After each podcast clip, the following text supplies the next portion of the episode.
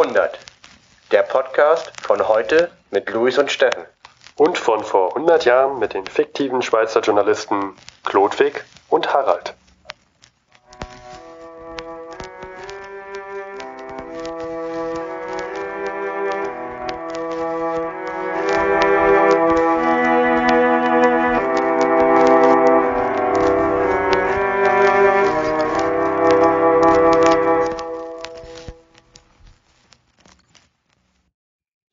Herzlich willkommen aus den alternativen Neuland. Hier sind Luis und Steffen in der neunten Folge vom 18.10.1914 von Vorhundert. Herzlich willkommen auch von meiner Seite. Luis, es ist die neunte Episode. Neunte Episode. Aus dem Neuland, ja? Aus dem, Neu aus dem Neuland. Nächstes Mal sind wir zweistellig in der Episodenzahl. Und das im Neuland, ja? Damit kennen wir uns ja alle nicht aus. Nee, das ist ja dieses Internet, das habe ich noch nie verstanden, Luis. Kann man das essen? Ich glaube, man kann es braten. Also vorher muss man es braten, dann kann man es essen. Ich habe gehört, ja, ich habe gehört, dass also das Internet soll was schrecklich, ganz schrecklich. Achtung, pass auf, goldene Brücke. Das ist ja auch noch so neu. Vor 100 Jahren gab's das ja noch gar nicht. Danke, Steffen. Ja? Genau, vor Ja? 100 Jahren, ne? Da gab's ja einen Wettlauf zum Meer. Das war das große Thema von vor zwei Wochen. Wie war da der Stand, Steffen? Da waren wir in dem tollen Ort, äh, oder wir nicht, aber da stand man gerade in dem tollen Ort Arras. Ne? Die Wir alle Armeen. wissen, wo das liegt. Die, Deu die französische und deutsche Armeen standen sich dort gegenüber. Genau, also Arras bei Lille, es waren noch 80 Kilometer bis zum Meer. Und, tja, jetzt hat man es geschafft, der Wettlauf ist zu Ende. Jetzt Die sind sie Deutschen- am Meer. Die Deutschen haben Newport am Meer eingenommen, was übrigens später dann ein deutscher U-Boot-Stützpunkt wird. Also ich finde, man kann sich beide Armeen vorstellen wie zwei gigantische Schnecken, die sich durch das Land schleimen. Und die Schnecken haben versucht, sich zu überholen, sich zu flankieren, wie wir das ausführlich dargestellt haben. Nun ist irgendwann eine Wand gekommen und dann sind die Schnecken mit dem Kopf gegen die Wand gebrettert. Und jetzt ist Schluss. Und diese Wand ist das Meer, da geht's halt nicht mehr weiter. Und jetzt können die Armeen sich nur noch in eine Richtung äh, ausbreiten und die ist nach unten. Also buddeln sich die Armeen ein. Genau. Ich möchte an dieser Stelle anmerken, Luis, dass Schnecken kriechen und nicht schleimen. Ja, danke. Es sei, ähm, wir, wir verlinken vielleicht mal eine Wutbürger-Folge, wo wir das. Da hatten wir, da hatten wir das Ja, Thema da, schon da mal. hatten wir mal sowas. Egal, wir kommen. Ja, genau. Man kann sich jetzt entweder einbuddeln oder was auch später noch kommt, Luis, ne? Oben. Man kann drüber fliegen. Man kann drüber fliegen. Das hat das, das hat, das hat der, wie heißt das Wort? Avionik, also den Luftfahrtwesen einen enormen Aufschub geholfen, dass es nicht weitergeht, weil jetzt muss man sich andere Möglichkeiten denken. Also wird gegraben, wie das Zeug hält und Flugzeuge gebaut, Flugzeuge gebaut ohne Ende, dass man versuchen kann, irgendwie die Armee zu überholen oder zu umgehen. Richtig. Nun sind wir ja trotzdem immer noch in, in Belgien, also jetzt in Flandern natürlich, aber Belgien, Belgien, Belgien, wir erinnern uns, Dauerbrenner, Dauerbrenner. Ja, also Dauerbrenner. Belgien ist so ein Dauerbrenner und es hört auch nicht auf. und jetzt war eine große Belagerung der, des äh, Deutschen Reiches vor Antwerpen. Sie haben es letztendlich sogar eingenommen. In Antwerpen war die Regierung, die Genau. belgische Regierung, und ist jetzt geflüchtet nach Ostende, einen total bekannten Ort, nicht wahr? Ostende ist auch Belgien. Aber ich sag mal so, ich finde die Ortsangabe in Belgien unheimlich präzise, weil Belgien ist sehr klein. Ja, wenn man da mit kann dem man sagen. Wurstfinger rauf äh, zeigt, dann hat man Ostende und Antwerpen wahrscheinlich berührt. Ja. Ich habe mal nachgeguckt, wo Ostende liegt. Wo liegt denn Ostende? Am, Das liegt, am östlichen Ende? oh ja, das äh, trifft es sehr gut. Da, Mensch, wie bist du darauf gekommen? Es liegt ungefähr 100 Kilometer von Antwerpen weg und ähm, was ich sehr bedeutend finde, an der Küste natürlich. Das heißt, noch mehr Fluchtmöglichkeiten. Für den. Fall der Fälle. Was ich ja auch sehr interessant fand, war, dass äh, jetzt auch erst König Albert I., der belgische König von damals, jetzt erst geflohen ist. Finde ich der Wahnsinn. Gefühlt 80 bis 90 Prozent seines Landes sind von feindlichen Truppen besetzt und erst jetzt flüchtet er. Zum Vergleich, die französische Regierung, Steffen, ne, wir wissen, vor vier bis fünf, also schon vor der Schlacht an der Marne sind die nach Bordeaux geflüchtet, aus Paris. Das sind mal Feiglinge. König Albert I. wiederum, Der ist erst jetzt geflüchtet, als fast sein ganzes Land besetzt ist und er flüchtet nur 100 Kilometer weiter nach Ostende. Also Wurde sogar, glaube ich, echt Respekt vor denen. Das er ist wurde sogar leicht, leicht verwundet. Ne? Ja, der wurde auch leicht verwundet. So ein König braucht das Land. Korrekt. Also ich denke mal, ich werde es bei mir zu Hause meinen Jürgen Klopp Schrein abbauen und ein König Albert der erste Schrein wieder aufbauen. Die Belgier haben übrigens immer noch einen König und mein Eindruck von denen ist sehr positiv. Ist nicht mehr König Albert der erste und glücklicherweise ist neuer.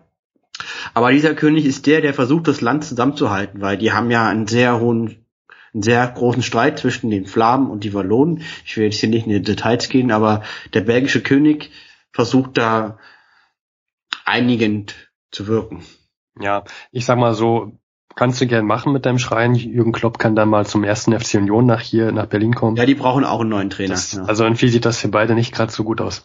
Oder wir gehen mal wieder ins Stadion. Beim letzten BVB-Sieg waren wir beide ja im Stadion. Genau. Stimmt. Mit unserem Glücksschal. Mit unserem Glücksschal. Ich habe mir extra einen Schal gekauft und mit diesem Schal hat der BVB noch nie verloren. Das ist eine Einspielstichprobe, ist unheimlich repräsentativ. ja. Aber gut. Ich glaube, wir hatten da auch eine Wutbürger-Folge aufgenommen, aber noch nicht veröffentlicht. Ne? Das müssen wir nochmal machen. Müssen wir nochmal machen. Na gut. Kommen wir mal wieder zurück. Rückzug der Österreicher im Osten. Wir müssen in den Osten gehen. Die Österreicher ziehen sich zurück. Es gab eine elftägige Schlacht in, in, auf dem Gebiet des ehemaligen Weißrusslands oder gut, Weißrussland gibt's heute immer noch. Und die Schlacht ist so ausgegangen, dass der taktische Vor Vorteil bei Russland liegt und die Österreicher sich zurückziehen, was dazu führt, dass die Deutschen sich auch zurückziehen müssen, um halt nicht flankiert zu werden von den Russen. Ja, immer dieses Flankieren, Flankieren, Ja, Flankieren. flankieren, ne? Ist wichtig, wichtiges Konzept. Gut, dass wir es so ausführlich erläutert haben. Ja, das heißt, sie flankieren, sie wollen jetzt nicht flankiert werden, sondern blockieren. Äh, äh, apropos blockieren, Luis. Blockade. Blockade. Mensch. Anderer Dauerbrenner. Wir haben ja heute auch einen Themensprung. Goldene Brücken ist ja der Wahnsinn. Ähm, ich habe da mal eine Frage, Luis. Ich habe da mal eine Frage. Ja, Und zwar auch für die Vorbereitung zur Sendung bin ich die Meldungen durchgegangen der letzten Tage. Und da habe ich immer wieder gelesen, ähm, U-Boot, deutsches U-Boot versenkt äh, russischen Panzerkreuzer, deutsches U-Boot versenkt Hawk in der Nordsee. Die Seeblockade von den Briten war ja eigentlich der für mich der Hauptgrund, warum die Nichtversorgung im Deutschen Reich ähm, stattgefunden, also warum es keine anständige Versorgung in der deutschen Heimat gab. Ne? Ja. Trotzdem lese ich dauernd, dass deutsche U-Boote, ja, See, britische Seeboote, ja, ähm, versenkt haben. Also, wie kann es sein, dass diese Blockade die ganze Zeit so aufrechterhalten wird? Erklär mir doch mal bitte. Luis, erklär mir doch mal bitte. also ich, ich denke mir, da spielen verschiedene Faktoren rein. Die, die erste, der wichtigste Faktor aus meiner Sicht ist, dass viel da ist. Es sind viele Schiffe da zum Versenken. Großbritannien ist mit Abstand die größte Seemacht der damaligen Welt. Das kann man sich heutzutage, wenn man sich Britannien anguckt, mit seinen nicht funktionierenden Zügen, ähm, gar nicht vorstellen. Aber damals war Britannien, es hat noch Schottland dazugehört. Jetzt haben sie Schottland fast verloren. Irland hat dazugehört. Kanada, Australien, Neuseeland, Indien, ganz Indien und noch riesige Gebiete in Afrika haben alle zum Empire gehört und die Marine war groß. Die haben viele Schiffe, demzufolge können sich auch große Verluste erlauben. Dann ein zweiter Punkt, warum diese Blockade nicht aufgelöst wurde, ist, dass die Deutschen haben halt auch Verluste. Zum Beispiel genau heute von vor 100 Jahren, heute von vor 100 Jahren, Ja, was haben die da für Verluste gehabt? da haben die vier deutsche Torpedoboote verloren. Also Ah. die Deutschen haben auch Verluste. Okay, Nur gut, als ja. Beispiel. Also Ja, ja. Das heißt, da ist eine große Menge da, wo, wo viel verloren gehen kann und die gegnerische Menge schrumpft auch. Okay. Und dadurch, und dadurch wird die Menge der britischen Schiffe, also praktisch unterschreitet nicht den kritischen Schwellwert, wo die Blockade aufgelöst werden muss.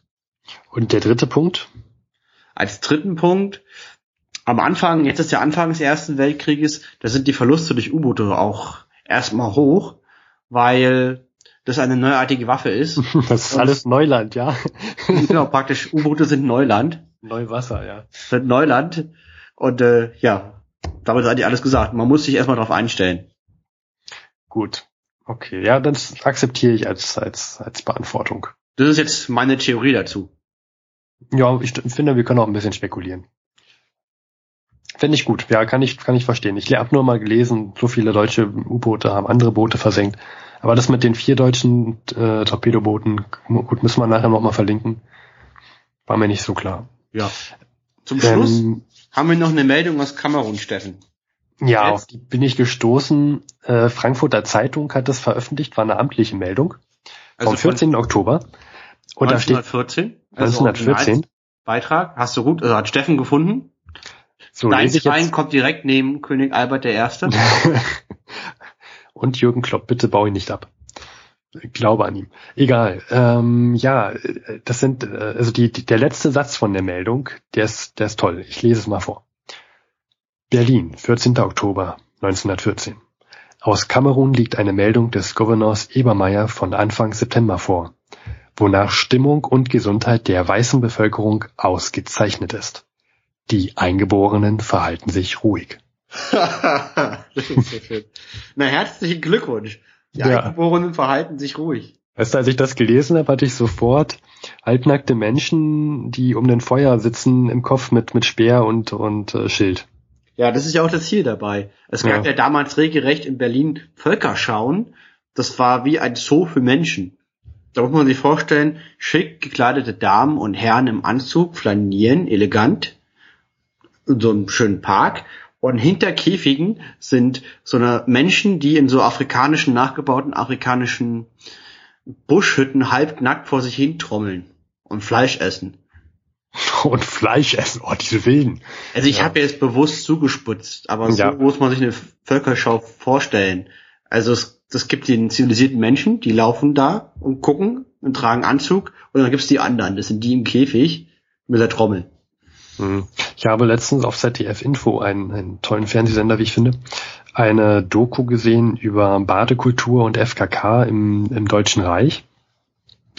Sowohl vor Erster Weltkrieg bis auch ähm, bis Anfang der 30er, glaube ich. Und da war ja FKK sehr verpönt eine Zeit lang und vor allem musste man sich zum Baden, also man, man wurde komisch angesehen, wenn man nicht so einen Ganzkörper äh, Badeanzug anhatte. Den muss man sich auf der anderen Seite dann vorstellen, dann sieht man tatsächlich aber halbnackte Menschen in so Urwaldhütten sitzen. Das zeigt mir, dass man, ja, ich sag's jetzt mal, diese Eingeborenen ähm, nicht als gleichwertige Menschen gesehen hat damals.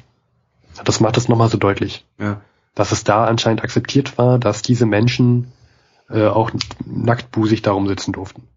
Also ich finde, Steffen, weil es so traurig, interessant ist, lese es doch nochmal vor. Ich lese es nochmal vor. Aus Kamerun liegt eine Meldung des Gouverneurs Ebermeier von Anfang September vor, wonach Stimmung und Gesundheit der weißen Bevölkerung ausgezeichnet ist. Die Eingeborenen verhalten sich ruhig. Ich denke, wir haben alles gesagt, was dazu zu sagen ist. Das ist natürlich nicht wirklich lustig, sondern zutiefst traurig. Aber die Frage ja. ist die, sind ja auch keine schönen Zeiten. Wie verhalten sich eigentlich Kludwig und Harald? Das wäre jetzt mal eine interessante Frage. Ich finde, wir könnten uns jetzt reinsetzen in unseren DeLorean. Ich habe den Fluxkondensator schon bereitgestellt. Ich stelle mal die, die, die Zeit ein. 18.10.2014. 2014? Ach nee, nee, nee, nee. Ja, genau. Warte mal. Hier. 18.10.1914. Und ich drücke den großen roten Knopf. Auf in die Schweiz, auf in die Vergangenheit. Anschneiden, Tee trinken, genießen.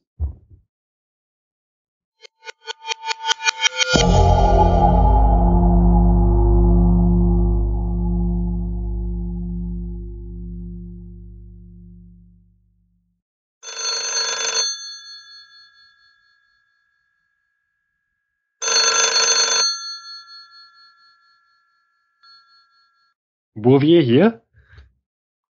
Harald, hier ist Klodwig.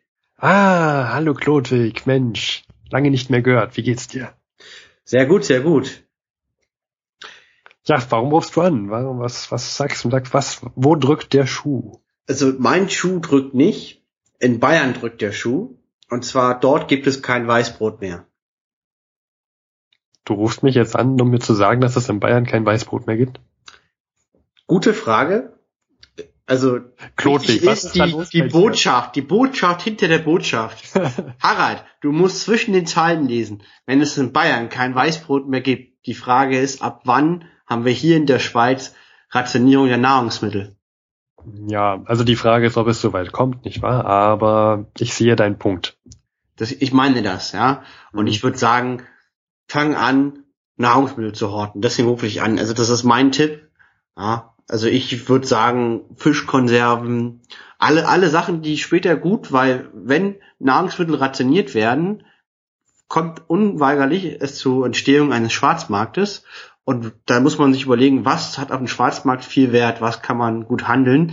Und der Klassiker ist Alkohol und Zigaretten, weil gut teilbar, sehr haltbar, stetige Nachfrage. Dann fahre ich immer mit, mit Zigaretten und Alkohol nach Bayern und verkaufe es dort. Zum Beispiel in- nach Bayern, ich weiß nicht, oder halt hier dann in der Schweiz auf dem Schwarzmarkt. Ja. Und Fischkonserven sind super, weil für, für wenig Volumen viel Energie, viel Kalorien und auch sehr lang haltbar. Dann werde ich jetzt also losgehen, Fischkonserven kaufen, Zigaretten, Alkohol, am besten Bier und meine Nachbarn werden mich seltsam ansehen. Also ich habe meine ganzen Ersparnisse, die, die nicht besonders groß sind, Ja, ich aber das weiß. Geld, was ich habe, habe ich angelegt und mein Zimmer ist jetzt, ich habe jetzt neben mir Voller 30 Thunfischkonserven, 10 Zigarettenstangen und 10 Flaschen rum. Du weißt schon, dass wir in der Schweiz leben und wahrscheinlich glimpflich davon, davon kommen werden. Du weißt nicht, was passiert. Also die Welt brennt und der Krieg ist morgen definitiv, definitiv nicht vorbei. Ja, ja. Also bei einem werde ich dir zustimmen. Ich werde mir auf jeden Fall etwas Bier holen. Le- Du hast genug Geld, leg dir mal einen Vorrat an. Du weißt nie, was passiert. Besser Vorsicht als Nachsicht. Ich weiß, was passieren wird. Du wirst bei mir klingeln, weil deine Fischkonserven alle gegangen sind. Ich sag dir, wir werden, mein Freund, wir sehen uns mal wieder, ja? Ja, Weißt du, draußen hungern die Leute und ich hock an meinem warmen Feuerchen, den ich, wo ich 10 Kubikmeter bestes Feuerholz gegen einen Schluck Whisky oder einen Schluck Rum eingetauscht habe. Ess schön Brot belegt mit, mit, mit, mit Thunfisch, ja. Und das ist sehr sozial von dir. Ja. Und dann sitz ich im Warmen und wink dir von der Innenseite meines Fensters zu. Ja? Das ist und du wirst dich an den Moment Ja, erinnern. gerade. sozial von dir. Ja, ich glaube, so weit wird es nicht kommen. Ich habe ja einflussreiche von Egal. Vielen Dank für den Tipp, Klodwig, wollte ich damit sagen. Ich werde mir demnächst Weißbrot kaufen. Bitte, Harald, ich mache mir doch nur Sorgen um dich. Jemand muss sich doch um dich kümmern. Äh, was machst du sonst noch so, außer dich um, um Nahrung zu sorgen? Ich sorge mich um die Welt. Albanien. Ich sag nur Albanien. In der Albanien, das ist der Albanien. Wahnsinn, die hatten ja vorher einen deutschen Fürst. Der hieß Ja. lustigerweise wie der Kaiser Wilhelm I. Und der ist jetzt weg, weil war halt deutsch und Deutsche sind in dem Mhm. Land gerade nicht so angesehen.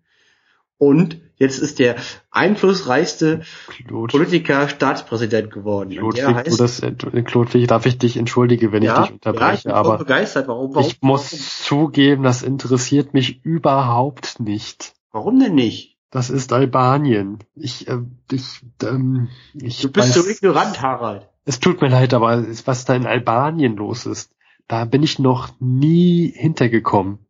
Ich habe nie verstanden, was in Albanien los ist und ich, es, es interessiert mich zurzeit auch leider nicht. Es tut Aber- mir leid. Aber nur weil Albanien nicht eine Tour de France vorne mitfährt, Albanien, Ja, da leben auch kommen Menschen. Auch keine tollen Theaterstücke kommen da auch nicht meines Wissens äh, her. Ich, ich weiß nicht, Albanien, das ist so grau, grau für mich. Was, das da, Ich merke schon, es bringt jetzt Es- nichts mit dir drüber zu leid. diskutieren. mich interessieren andere Dinge. Da. Ja, dann, was interessiert dich denn? Jetzt, los. Zum Beispiel, ähm, vorgestern kam äh, eine Nachricht von den, von den äh, ähm, russisch, russischen Sozialdemokraten an die belgische ähm, Sozialistenführer.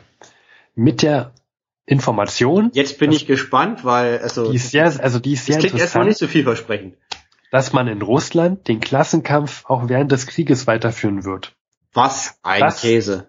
Das finde ich sehr interessant, äh, zu sagen, dass man sich auch während des Krieges nicht ähm, äh, einig sein sollte mit der Gesellschaft, nicht, ähm, also dass man weiterhin den Klassenkampf weiter fortführen sollte und sich nicht, auch nur weil Krieg ist, auf Seiten der Regierung stellen sollte. Also du sagst, ja, an der Front sind die Ehemänner, die Söhne, die Verwandten und sterben für das Vaterland und kämpfen. Ja.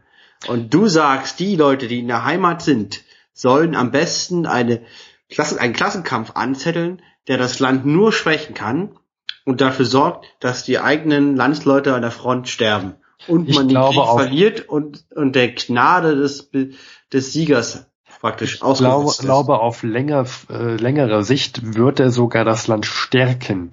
Denn wer stirbt denn dort an der Front? Das ist natürlich der kleine Arbeiter. Da stirbt nicht der Ministerrat. Da stirbt der Arbeiter, der sich, der sich der, der, der, na, aus seiner Pflicht heraus dort an die Front versetzt wurde oder an die Propaganda geglaubt hat, sich dort freiwillig gemeldet hat.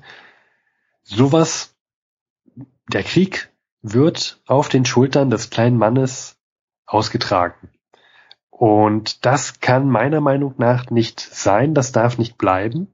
Und die Frage ist auch, ob nur, ob dieser Krieg innenpolitisch gesehen natürlich ausgetragen wird, um diesen Klassenkampf zu ersticken.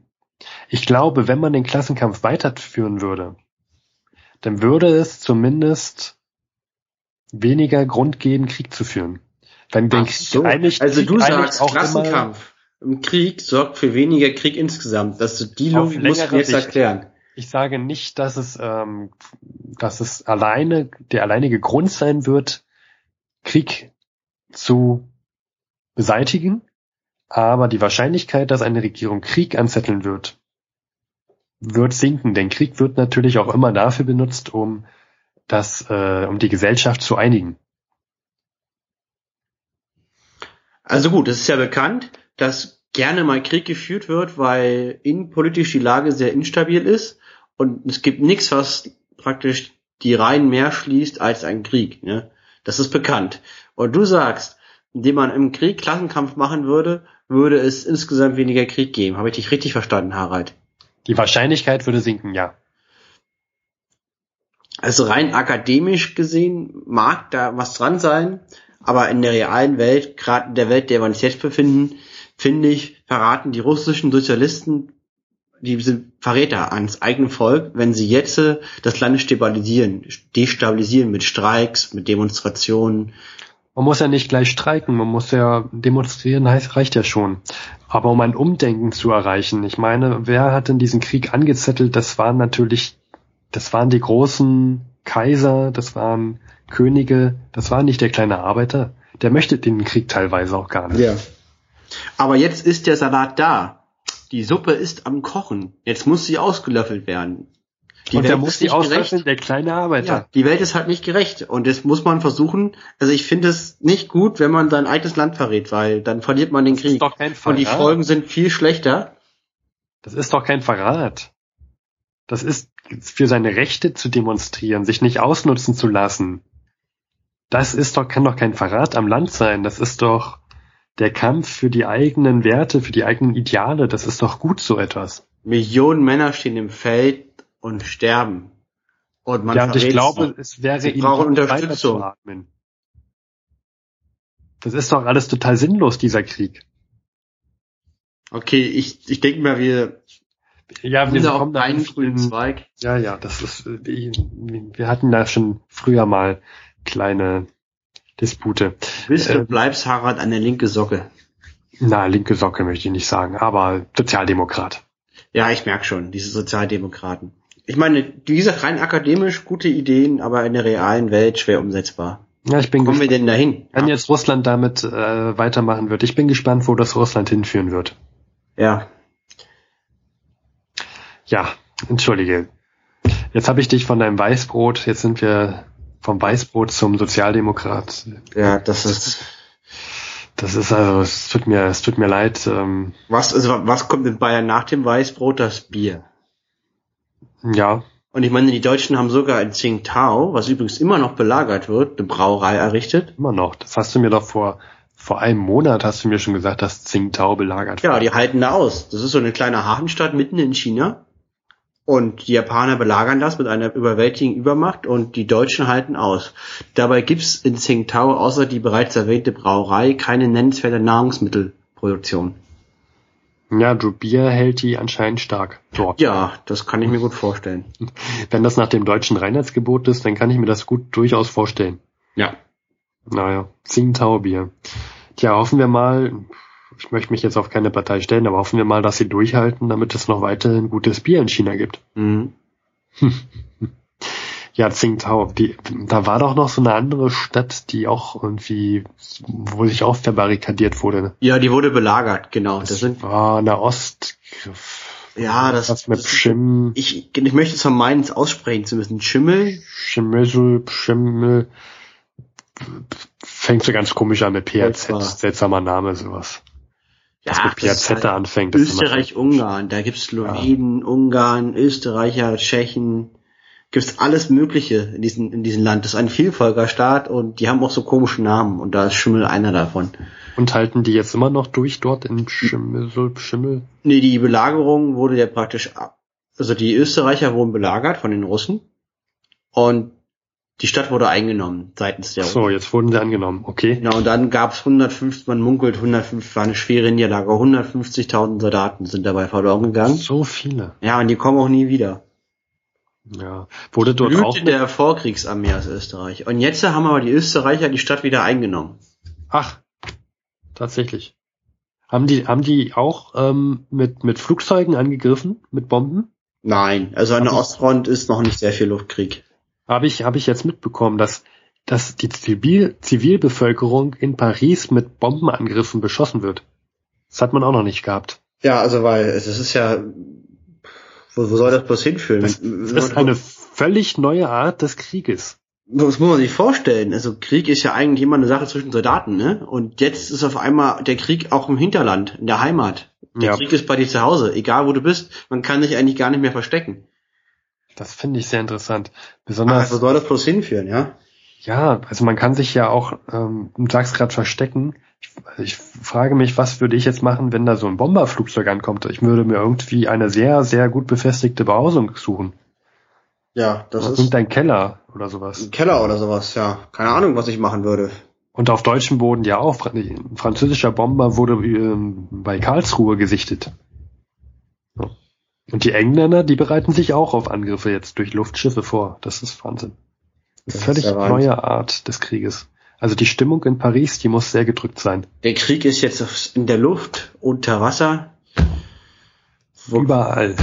wo soll's denn noch hingehen? Der ist überall. Ja? Übrigens, ähm, Paris und Stimmung, wo ich es gerade sage, habe ich einen ganz interessanten Artikel gelesen ähm, über Kriegsgefangene.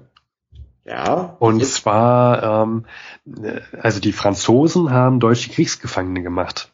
Und die hatten angeblich, als sie gefangen genommen wurden, hatten sie angeblich ähm, Wertpapiere, französische Wertpapiere in ihren Taschen, wurde aber nicht entdeckt. So, jetzt später wurden diese deutschen Kriegsgefangenen entdeckt mit diesem Wertpapier und man sagt, also der, die, die Franzosen haben dann gesagt, dass die das von irgendeinem anderen Franzosen geklaut hätten. Also praktisch Deutsche wurden gefangen genommen auf dem Schlachtfeld. Ja, Dann waren sie Kriegsgefangene. ja. Und während der Kriegsgefangenschaft haben sie von den Franzosen Sachen geklaut. So, das behaupten zumindest die Franzosen. Okay. Die, die Deutschen sagen, das haben sie schon bei der Festnahme gehabt. Jetzt ist natürlich die Frage, okay, das können wir jetzt auch nicht wissen, ne, ob das jetzt stimmt oder nicht, das sei mal dahingestellt. Aber ich habe jetzt gelesen, dass die Franzosen sich jetzt über, ähm, darüber unterhalten, ob man den Kriegsgefangenen, den Deutschen, jetzt nochmal eine Gefängnis, ähm, na, ob man sie nochmal, ähm, eine, eine, ob man ihnen eine Gefängnisstrafe nochmal auferlegen soll. also Kriegsgefangene sollen als Eine Gefängnisstrafe erhalten, ja. also Gefangenschaft zum Quadrat. Genau, also wie kann man denn, Das man ist ja schon Kriegsgefangener. Ist aber nochmal ins Gefängnis gesteckt. Genau, wie kann man denn, ich meine, wenn, man Kriegsgefangener ist, sagt man ja nicht, ich, ich nehme dich jetzt fest, jetzt bist du mal für drei Monate Kriegsgefangener und dann lassen wir dich wieder frei. Nein, du bleibst ja in der Regel bis zum Ende des Krieges plus einer gewissen Übergangszeit noch. Kriegsgefangener, genau. Und die Kriegsgefangenschaft endet, wenn der Krieg vorbei ist. Da gibt es eine direkte Verbindung. Das, also das Und eine Gefangenschaft, die ist ja meistens auf Zeit. Da wird ja gesagt, okay, du hast jetzt drei, drei Jahre Gefangenschaft und danach Exakt. ist das wieder frei. So, und jetzt frage ich mich, also wie soll das, wie soll man das denn verstehen? Was ist dann das auch für ein Anreiz für den Kriegsgefangenen?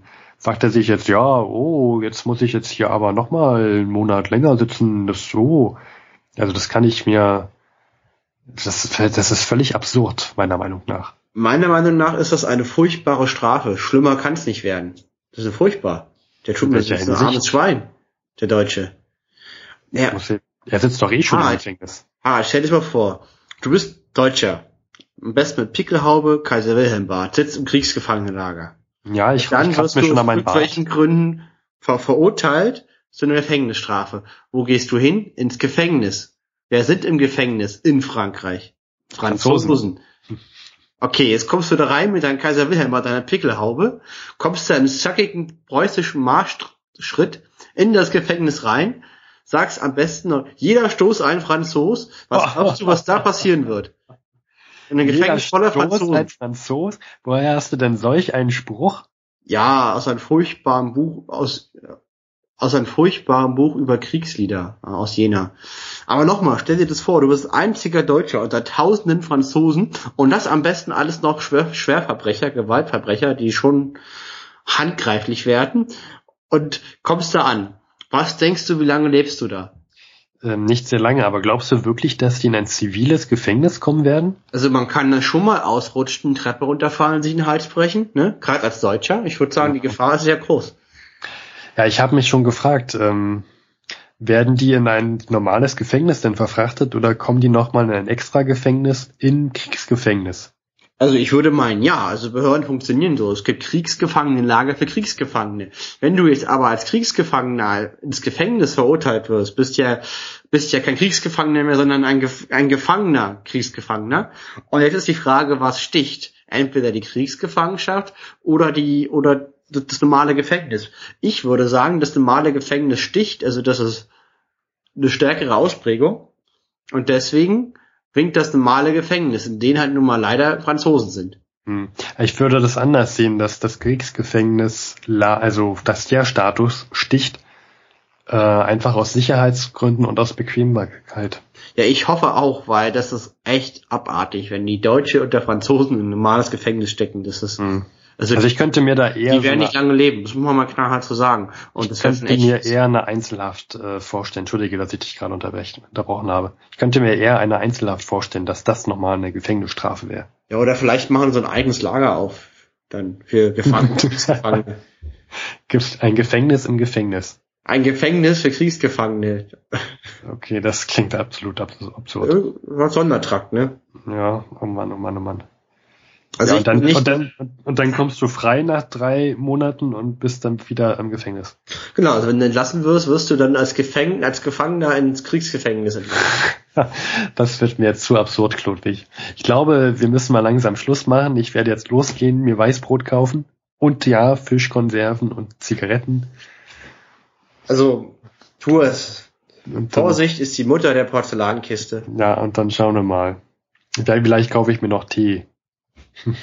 Ja, Tee ist unheimlich nahrhaft. Super Idee. Naja, ein heißes Getränk zu haben, ist ja auch nicht schlecht. Ja, ja, ja.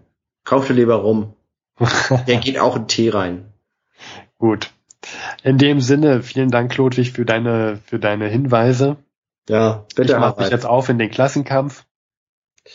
Ach, okay. Geh mir aus dem wir sollten- Ohr. Wir sollten Schluss machen. Geh mir bloß aus dem Ohr, Harald.